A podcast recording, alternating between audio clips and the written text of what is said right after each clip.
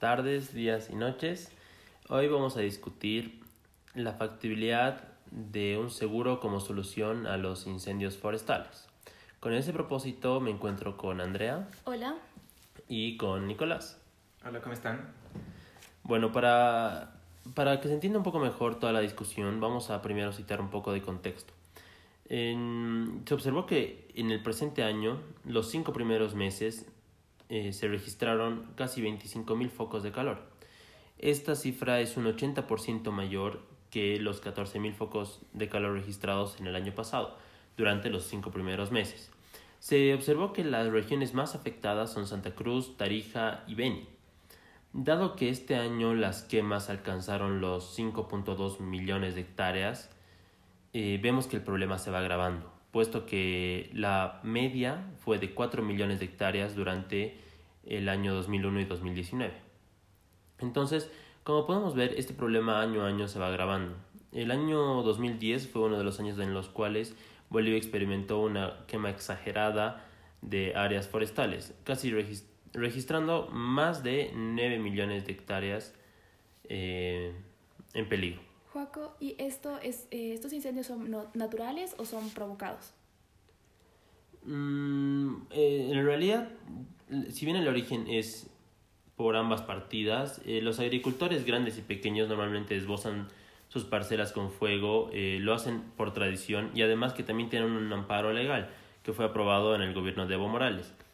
Eh, pero lo, normalmente se, se vio que los incendios a mayor escala son resultados de acciones con el fin de acaparar tierras tanto en la Amazonía como en el Chaco brasileño, en el Pantanal y en el Gran Chaco. Entonces, eh, si bien en nuestro país está muy presente la cultura del chaqueo, se ve que los grandes incendios o los que se salieron de control muy probablemente tienen varios factores, ¿no? Tal vez épocas secas del año, tal vez que las personas que lo hicieron no tenían una, una experiencia en esto, pero en su mayoría son con el propósito de acaparar más tierras. Joaco, ¿y existe algún tipo de protección? Eh, sí, en realidad existe lo que el gobierno llamó un seguro agrícola. Eh, en realidad es el, nombre completo.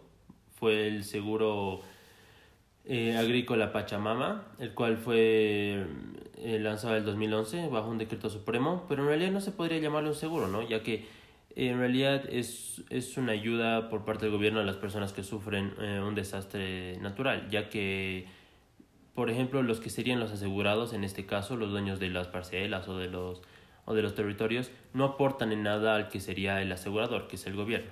Eh, y este seguro, entre comillas, está solamente dirigido a, comunidades en las cuales eh, se detectó que son comunidades que son de muy bajos ingresos, en realidad que son de extrema pobreza. Entonces, este seguro debería estar enfocado hacia las personas de bajos recursos en las áreas rurales que obviamente se dedican a la agricultura. Sí, yo de hecho leí sobre esto y es una pregunta válida ya que son las personas de bajos recursos que normalmente viven en las áreas rurales. Y esta falta de acceso a un seguro justamente reduce las opciones que tienen estas personas, que son de por sí ya adversas al riesgo, por lo que la exposición al riesgo los lleva a comportarse de dos maneras posibles.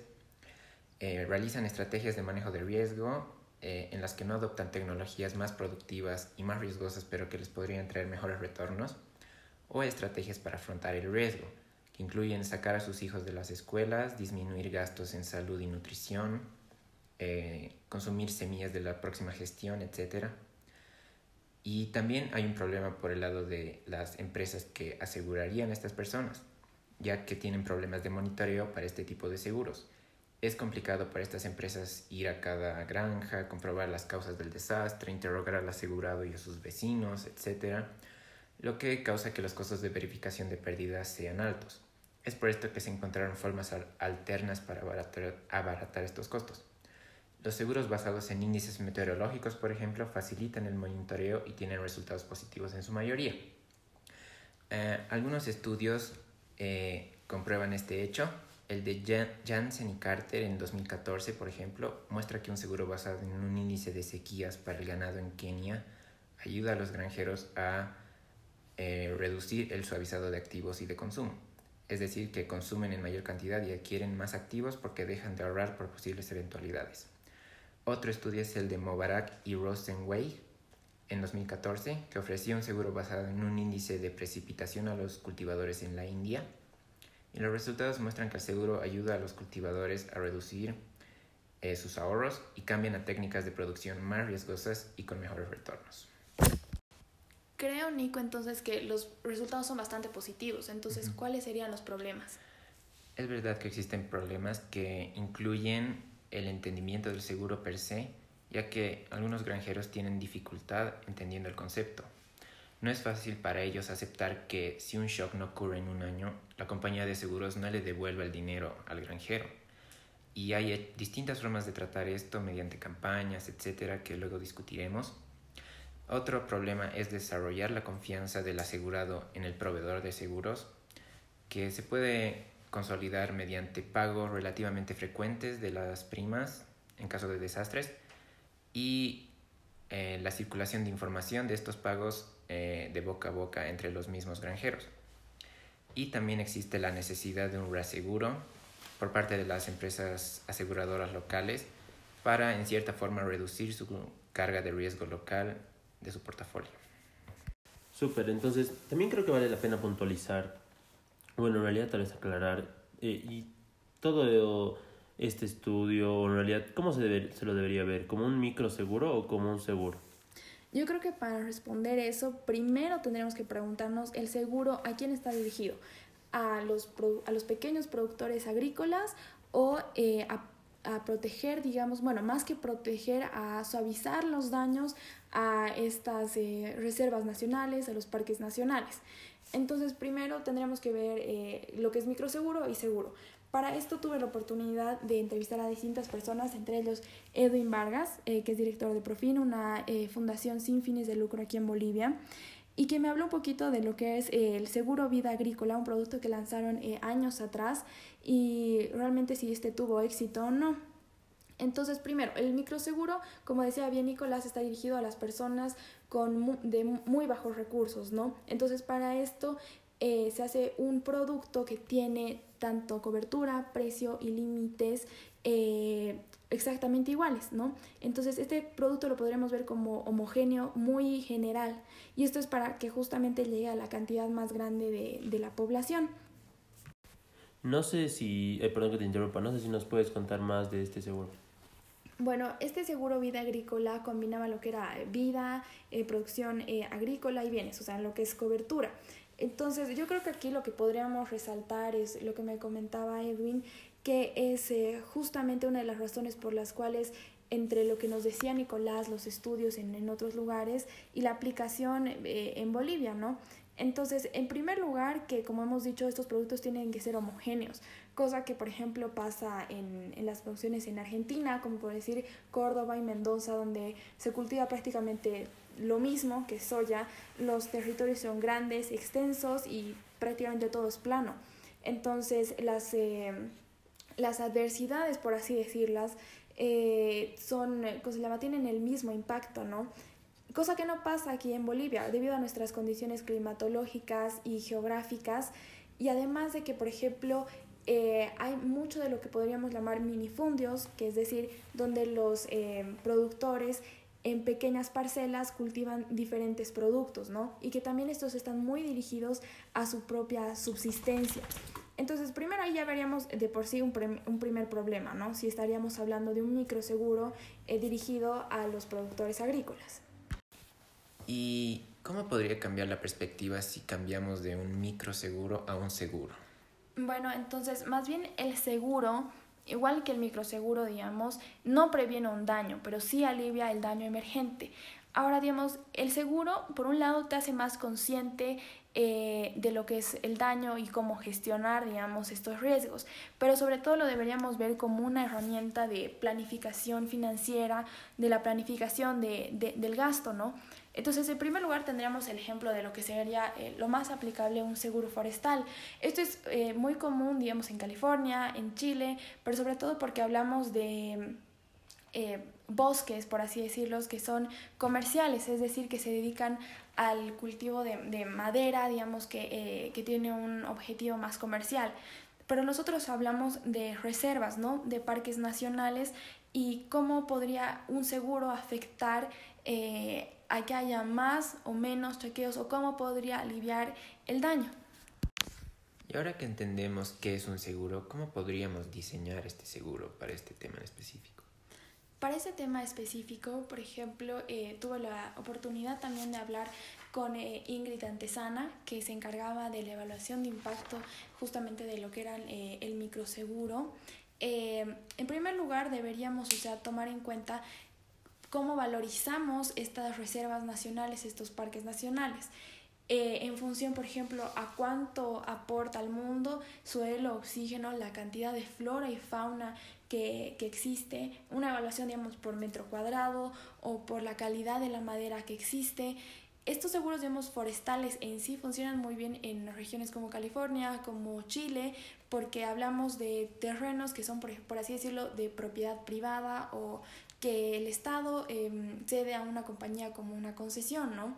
Pero, por ejemplo, eso no pasa con lo que son nuestras reservas eh, naturales. Entonces, por ese lado, primero tendremos que ver lo que es una evaluación correcta de, del valor de, de, estos terrenos, ¿no? Eh, después, por ejemplo, se hace como un eh, eje de lo que es los daños, o sea, el costo económico, por ejemplo, de perder estos terrenos y la frecuencia en la que ocurren. Entonces, por ejemplo, eh, cada cuánto se ha tenido estos incendios tan grandes y cuánto ha sido, por ejemplo, su daño económico. Por, ejemplo, por así decirlo, si tuviéramos uno cada 10 años, podemos decir que estos incendios se activan cada 10 años. Entonces la, la compañía se pregunta eh, cuánto tiene que recaudar cada año para poder cubrir el daño económico que causa este. Eso por un lado. Por otro lado, eh, justamente se hace lo que hay, hay, distintas variables, ¿no? Entonces, por ejemplo, está la frecuencia, está el daño y en este caso particular también está una variable que es la correlación, es decir, la, probabilidad, la probabilidad de que una hectárea dé lugar a una, a una mayor expansión. Otro de los puntos que se toma en cuenta para hacer el seguro es el riesgo moral y la selección adversa. Lo que es selección adversa está más enfocado a la compañía de seguro y es que se debería asegurar, digamos, toda la reserva o todo el parque y no solamente parte de él. Eh, esto obviamente para que sea conveniente también para a, la, a la compañía de seguros asegurar esta clase de propiedades. Por otro lado, para combatir lo que es el riesgo moral, se utilizaría la herramienta del deducible o franquicia deducible. Es decir, que es una porción de, de lo, que, del, del, de lo que es asegurado que el asegurado eh, se hace cargo cuando ocurre un siniestro. Este deducible, digamos, puede ser tanto en materia, por ejemplo, de dinero, eh, como también, por ejemplo, puede ser en este caso días, que me parece una, una de las mejores opciones. Por ejemplo, si fuera dinero, eh, es decir, si el, el, ocurre el siniestro, entonces el um, asegurado es responsable, por ejemplo, nuestra franquicia deducible es de los 50 dólares. A partir del, del dólar 51, la compañía ya se hace cargo. En este caso podríamos hablar en días, por ejemplo, si el incendio eh, durante los tres primeros días del incendio se hace cargo el asegurado de todo el daño que ha pasado. A partir del cuarto día ya se hace cargo la compañía. Esto creo que funciona hasta como un incentivo y como una eh, herramienta de mayor conciencia del, del riesgo y de cómo gestionarlo y de cómo hasta incluso controlar y hacerse cargo ¿no? de estas áreas por otro lado, ya si nos enfocamos a lo que es evaluación de impacto, creo que lo que se trata es eh, que este seguro acorte eh, la brecha de lo que es el tiempo, la atención, eh, la restitución del bosque, la pérdida del bosque eh, que se ocurran, digamos, gracias a los incendios. Entonces, el objetivo sería volver a repoblar el bosque, volver a rehabilitarlo. Entonces, para esto, por ejemplo, para hacer este, generalmente estas evaluaciones de impacto se hacen eh, modelos econométricos, cosa que no es posible ya que no podemos hacer regresiones, ya que estos seguros casi no perduran en el tiempo y realmente los datos, mm, ¿cómo se llama? e información que se necesita es casi inexistente en estos casos. Por otro lado, algo que mencionaba Ingrid es que no es necesario correr, digamos, justamente esta clase de modelos, sino que se pueden hacer modelos estadísticos eh, donde se levante información y también con un punto de vista mucho más cualitativo. Es decir, en cuánto tiempo antes se atendía un incendio y ahora con el seguro en cuánto tiempo esto ocurre, eh, antes cuánto se perdía y ahora cuánto realmente se recupera, cuál es la calidad, por ejemplo, del ambiente que existe. Eh, bueno, creo que, digamos, o sea, hay mucho en lo que avanzar en esta área, pero sí realmente se pueden lograr cosas interesantes si es que existe eh, una mayor cantidad de estudios. Bueno, entonces después de, de todo lo que hemos tratado de recolectar de información, ¿qué creen? ¿Es factible? Bueno, creo que el microseguro agrícola no, no funciona bajo este enfoque. Ajá, estoy de acuerdo. Direccionado para nuestro país no creo que funcione. En cambio, creo que el seguro forestal sí podría tener más posibilidades de éxito. Claro, y estaríamos hablando de que el asegurado yo creo que tendría que ser el Estado, ¿no? Bueno, el gobierno. Sí, el asegurado debería ser el gobierno y una aseguradora debería tratar de ver todos los, los riesgos que conlleva, ¿no? Pero el Estado más que todo librándose un poco de, esa, de ese riesgo con el sentido de, de proteger todas las áreas naturales que tiene, ¿no? Claro, yo creo que como decíamos, el problema de medición y todo también va a ser la recolección de, de, datos, ¿no? De la cantidad de estudios que se tienen que hacer para primero valorizar eh, todo lo que es fauna, flora eh, y saber cuál sería, un precio justo, por así decirlo.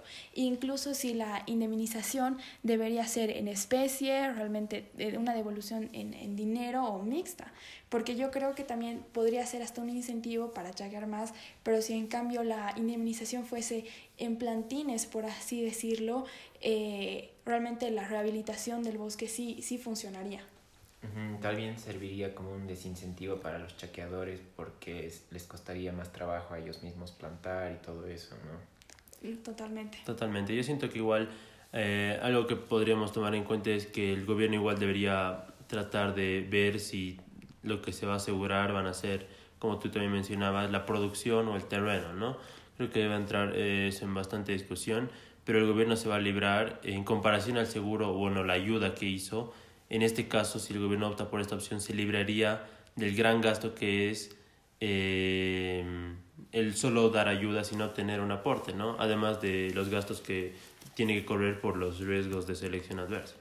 Claro, o sea, creo que en primer lugar, como decíamos, el seguro, al ser una herramienta de planificación financiera, eh, aliviaría, digamos, por así decirlo, el gasto, porque si bien se hace primero en pequeñas porciones, el, el, el gobierno no tendría que correr con un gasto grandísimo cada vez que ocurre esto, sino que puede incluso llegar a gastar menos cuando la probabilidad puede ser que incluso pase antes, ¿no? Y la compañía de seguro ya se encarga de ver cuál es el valor o precio que, que debe poner.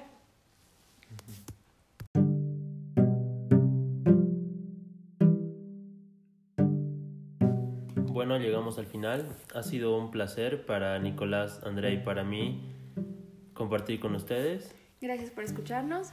Hasta la próxima.